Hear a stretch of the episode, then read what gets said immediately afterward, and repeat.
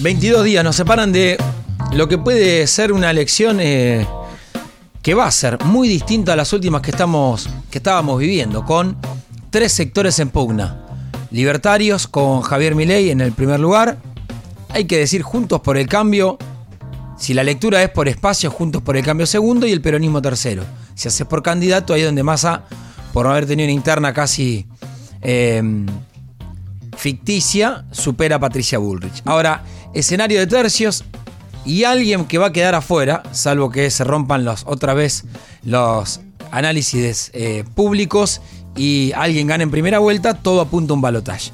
En contacto con nosotros está Roberto García, periodista, conductor de La Mirada por Canal 26, ex director de ámbito financiero y quien eh, una vez por año solemos molestarlo para tener su análisis porque me gusta leerlo básicamente todas las semanas. Roberto, ¿qué tal? Ramón Indar, ¿cómo va?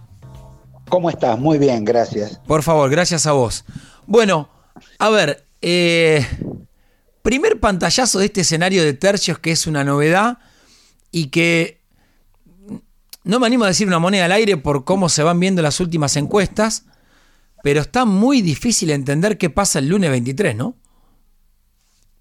Y bueno, yo preferiría el 22 a la noche. 22 a la noche, mejor porque el, lunes 23 por ahí te, agarran dormido y con temperatura bajo cero. ¿no? Bien.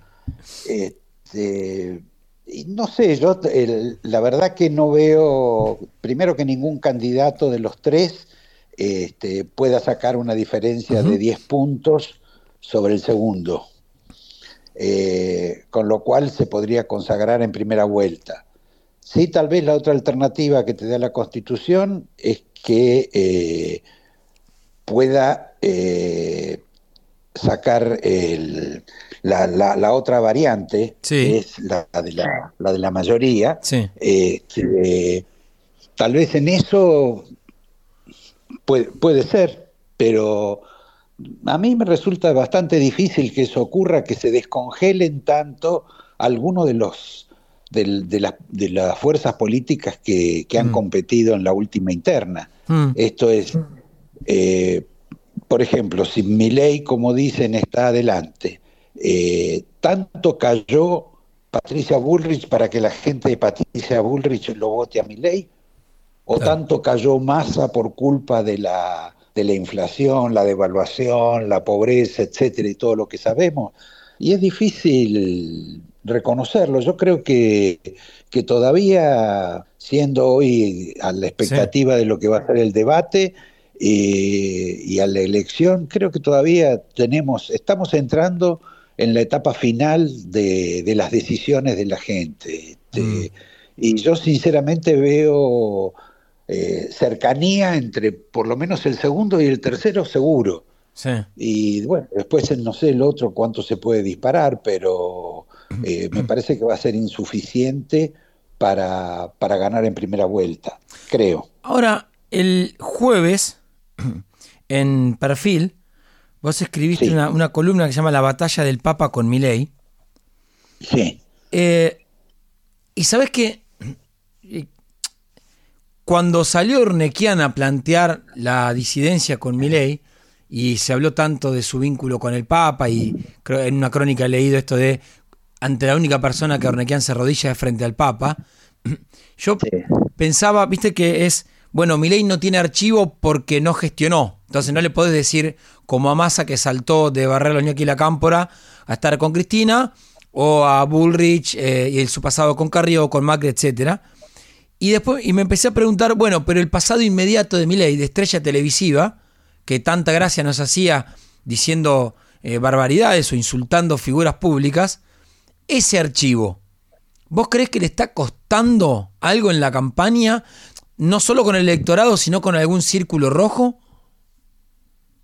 Bueno, yo creo que ahí tenés que distinguir A ver. entre el electorado y lo que uno llama círculo rojo, que es parte del electorado, pero creo que merece una, una observación diferente.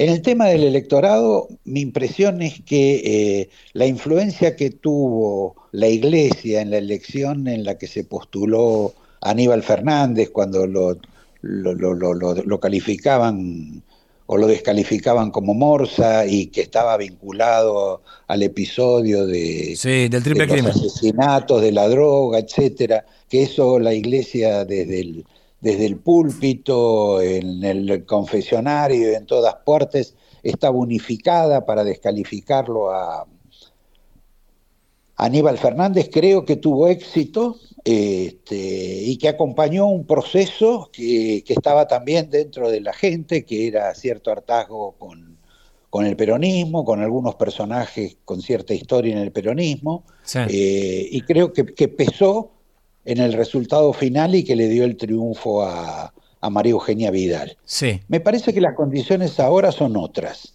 Este, primero porque en, en todo caso a Milei lo acusan de chiflado, de de, energúmeno, en calificar o en descalificar gente, pero no le imputan ni deshonestidad, ni vínculos con la droga, este, salvo vínculos con masa.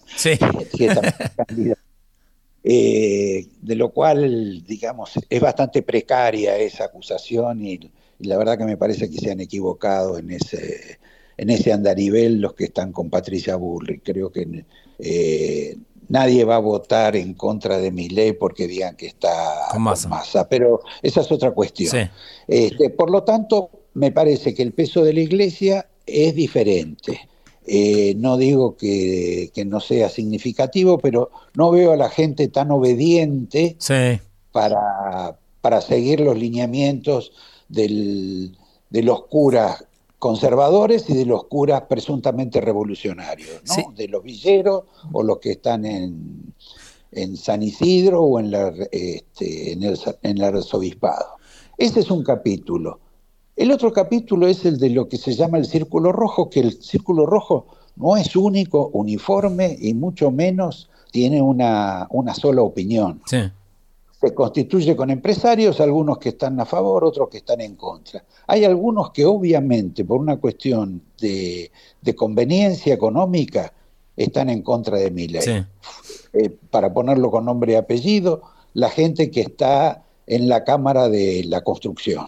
Sí. Por dos razones. Una, porque mi ley los, los ha tratado de ladrones o de La Cámara Argentina de la Corrupción. Exacto, este, por toda la historia que tiene y por este proceso que quedó de los, de los cuadernos y de lo que todos sabemos de hace muchísimos años y cómo se hicieron millonarios toda esta gente, o mega millonarios, y además cómo lo han terminado confesando, este, valga o no valga en, el estrado judicial. Este, esos están obviamente en contra.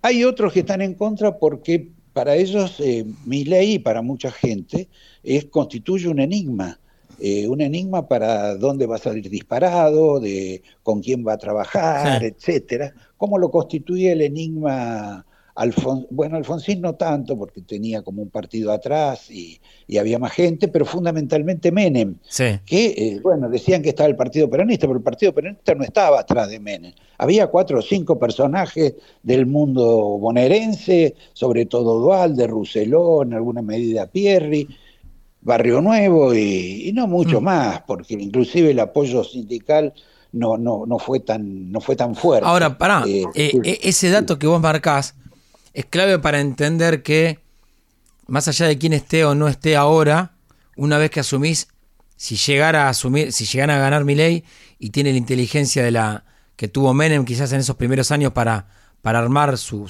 propio poder, lo va a hacer. O, vos mirás a los que lo rodean, caso Guillermo Franco, que sería su ministro del Interior y demás. Mira, eh, lo de Menem uno se olvida, pero Menem, los dos primeros años de Menem fueron una situación espantosa porque no, no para hablar de la herencia recibida, pero digamos la situación económica de la Argentina, hay que recordar todo lo que fue dos años después de, que Menem estuvo en el gobierno. Asumió como ministro de Economía, porque él estaba, estaba como canciller. Caballo. Este, exacto, hubo como una suerte, digamos, de trabajo previo, que algunos que estuvieron en economía limpiaron un poco el, gasto, cerraron algunas cuestiones y después vino Caballo con la convertibilidad y la liquidación o la privatización de empresas que le dio plata para para, vivir mejor, digamos. Pero, pero el tema es acá, Roberto, te hago eh, una última pregunta por, por los tiempos radiales que tenemos, que está hablando Roberto García. Eh, vos, cuando comparás las dos épocas, mi miedo es, ¿tenemos tiempo, digamos, la crisis tiene tiempo para esperar?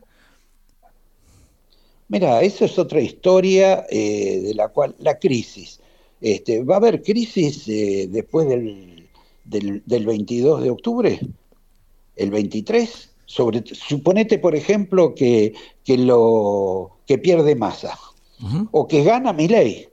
Gana mi ley y, se convierte en el próximo presidente. Viene una crisis al día siguiente, va a haber un cambio de política. ¿Cómo van a seguir? Eso es un misterio que no lo sabe nadie.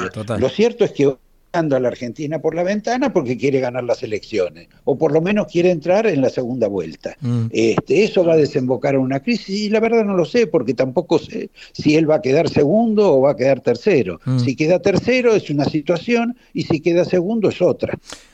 Pero son situaciones muy diferentes una de la otra. Roberto. Este, en consecuencia, creo que en general este, lo que te tenés que sacar es el miedo. Porque si vas a esta situación con miedo que la vamos a pasar mal, no les quepa la más mínima duda a todos. Que vamos a ser más pobres, no les quepa la más mínima duda a, todos. Y cuando te estoy diciendo más pobres, caída de activos, caída de patrimonio, caída de ingresos, caída para los jubilados, caída para, para todo, con los tres candidatos. Hmm. con los tres candidatos. Porque los tres están necesitando hacer una devaluación y la van a hacer cualquiera de los tres. Y eso significa más pobreza en la Argentina. Roberto, gracias por el tiempo y por el panorama. Un abrazo grande. Chao, hasta eh, luego. Es así, muchachos y muchachas que están escuchando del otro lado. Se puede pintar la cosa con, con acuarelo, se puede decir eh, de frente. Y es lo que acaba de hacer eh, Roberto García, que analiza la política y el Estado hace más de 30 años.